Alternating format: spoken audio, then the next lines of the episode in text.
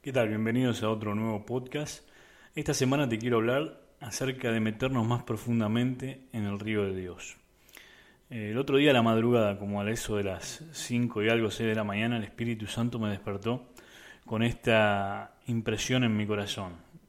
Debes meterte más profundo en mi río. Debes meterte más profundo en el río de Dios. Entonces comencé a leer algunos pasajes de la Biblia y a, estudiar un poco el tema de esto, de meterse más profundo en el río de Dios y qué significa el río de Dios. Y quería compartirte eh, algunos de estos pasajes que estuve leyendo. El primero está en Juan eh, eh, capítulo 7, verso 37. Y dice, en el último y gran día de la fiesta, Jesús se puso en pie y alzó la voz diciendo, si alguno tiene sed, venga a mí y beba. El que cree en mí, como dice la Escritura, de su interior correrán ríos de agua viva. Esto dijo del Espíritu que habían de recibir los que creyesen en Él, pues aún no había venido el Espíritu Santo porque Jesús no había sido aún glorificado. Cuando tú comienzas a estudiar este versículo, a, las notas que ponen al pie de la Biblia, si tu Biblia tiene notas, vas a ver que te va a llevar a dos, a dos versículos. Uno es Ezequiel 47, verso 1 en adelante, y el otro es Zacarías 14, verso 8. Pero a mí me interesó mucho Ezequiel 47, cuando habla del río de Dios, eh, y dice que un hombre lo llevaba y lo llevaba a través del río, y le dijo, bueno, mira, te tienes que meter en el río un poco, y dice que midió como mil codos y se metió hasta los tobillos, y luego midió otro tanto y se metió hasta la cintura, y, se y luego midió otro tanto y se metió hasta los lomos, y luego midió otro tanto y ya solamente podía cruzarse el río, el río a nado, ya no, no podía hacer pie por, de lo hondo, de lo profundo que estaba ese río. Y esto me llevó, me llevó a, meditar en la necesidad de ir cada vez más profundo en nuestra relación con Dios. Eh, como vimos eh, el pasaje, el primer pasaje que leímos, cuando Jesús hablaba de que si le pedíamos de nuestro interior iba a correr un río de agua viva, estaba hablando del Espíritu Santo. Y, Qué hermoso, qué interesante ver que de nuestro interior iba a correr ese río, ese río que representa al Espíritu de Dios. Cuando vamos a Ezequiel 47 y vemos que el hombre le decía, bueno, un poquito más adentro, un poquito más adentro, en el agua, yo lo que meditaba era en esto. A veces, cuando conocemos a Dios, le hemos dado nuestra vida al Señor Jesucristo, amamos a Dios, vamos a la iglesia, hacemos todo lo que se supone que tendríamos que hacer, pero estamos con nuestro el agua hasta los tobillos. ¿Qué significa esto? Estoy metido en el río, de vez en cuando Dios me bendice, pero todavía yo tomo todas mis decisiones. El río no me mueve, el río no me empuja para ninguna dirección, está hasta los tobillos. Yo todavía tengo absolutamente control de mi voluntad y hacia dónde voy. Pero algunos nos metemos un poquito más, comenzamos a orar, a buscar a Dios un poco más, a entregar algunas cositas que Dios nos pide y nos metemos con el agua hasta las rodillas. Ahí ya empezamos a sentir la fuerza del río, ¿verdad? Pero todavía tenemos control de nuestra vida.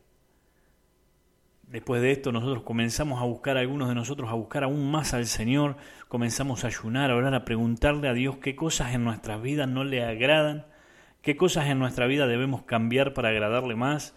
Dios comienza a trabajar y a producir fruto en nuestra vida aún mucho mayor y comenzamos a introducirnos aún más en el río de Dios y comenzamos a tener el agua cada vez más arriba hasta nuestros lomos. Y en ese entonces cuando nuestro corazón comienza a ser transformado por el río de Dios. Ya nuestro corazón comienza a ser transformado, empieza, empezamos a dejar las heridas del pasado, comenzamos a perdonar a aquellos que nos han herido, a aquellos que nos han lastimado, comenzamos a dejar que Dios trabaje en lo más profundo de nuestro corazón pero aún nuestra cabeza está fuera del agua. Y es ahí cuando logramos dar ese último paso, donde podemos entregarnos completamente al río de Dios o si lo prefieres a la presencia del Espíritu Santo, cuando nuestra mente es transformada también y comenzamos a tener, como decía el apóstol, la mente de Cristo. Qué hermoso cuando no solo nuestro corazón es transformado, sino nuestra mente es renovada también. Muchas veces a mí me ha pasado momentos donde en mi espíritu, en mi corazón, Yo sentía que Dios hacía algo, quería hacer algo conmigo, pero mi mente, mi lógica, mis pensamientos eran contrario a lo que el Espíritu me estaba marcando. Ahora qué hermoso cuando podemos aún someter nuestros pensamientos a la voluntad de Cristo, cuando podemos someternos completamente a su voluntad. Yo le decía el otro día, hablando de este tema, unos eh, hombres, una reunión de hombres, yo le decía que el secreto para ir metiéndonos cada vez más profundos es el arrepentimiento. El arrepentimiento y la entrega. Cuando la Biblia nos enseña acerca del bautismo en agua, Juan decía, a la verdad yo los bautizo en agua para arrepentimiento, pero viene uno detrás de mí, el cual yo no soy digno de desatar su calzado, el cual los bautizará con Espíritu Santo y fuego. Tú ves, el primer paso es el arrepentimiento. Cuando tú entras en esas aguas es el arrepentimiento. El arrepentimiento es lo que te va llevando cada vez más profundo. ¿Y qué es el arrepentimiento? Es reconocer, ir reconociendo aquellas cosas que están en nuestra vida que no están de acuerdo a la voluntad de Dios. Comenzar a arrepentirnos por nuestros pecados, por nuestras malas decisiones, por nuestras decisiones egoístas, por las veces que tomamos decisiones fuera de la voluntad de Dios. Y así es como cada vez nos vamos introduciendo más al río. Yo le decía en esta reunión de hombres, le decía a los muchachos que para mí el cauce del río, el río, el cauce, es como la voluntad de Dios. Y el río, si tú has visto un río, a veces aparece como que está muy tranquilito, pero cuando te metes sientes como el río te va empujando y te va llevando a través de ese cauce que para nosotros representa la voluntad de Dios y el río representa al Espíritu Santo. Cuando logramos someternos completamente ya no hasta los tobillos donde tenemos control absoluto de nuestra voluntad, ni hasta las rodillas, ni hasta los lomos, donde aún Dios está trabajando en nuestras vidas, pero todavía nosotros podemos decidir para dónde ir.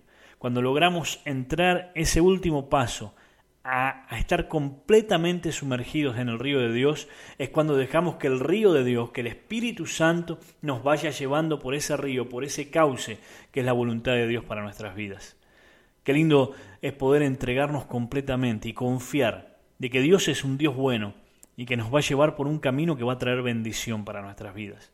No significa que no vamos a tener problemas ni dificultades, pero que Dios va a estar con nosotros en cada paso, en cada, en cada etapa de nuestra vida que Él nos vaya llevando. Mi deseo en, este, en esta hora es, es animarte a que tú comiences a buscar aún más profundamente a Dios, que no te quedes simplemente en la orilla. Que no te quedes con el agua hasta los tobillos o hasta la rodilla, ni aún con el agua cubriendo tu corazón. Que te entregues completamente a la voluntad del Espíritu Santo para que Dios te pueda guiar a través de su voluntad. En esta hora yo te invito a que hagas esta oración sencilla, que le digas, Señor Dios, en esta hora yo me entrego completamente a ti. Te pido que me enseñes a escucharte y a conocer tu voluntad y a meterme hasta lo más profundo del río para dejarme llevar por tu Espíritu Santo y para que tu voluntad me guíe en cada paso de mi vida. Si esta es tu oración, me gustaría saber de ti. Puedes escribirme a oración arroba fuegodedios.tv o visitar nuestra página en fuegodedios.tv. Que Dios te bendiga y que el Señor guíe cada uno de tus pasos. Dios es bueno y Él tiene una vida llena de bendiciones para tu vida. Como dice la Biblia, Jesús vino para que tengamos vida y para que la tengamos en abundancia. Que Dios te bendiga.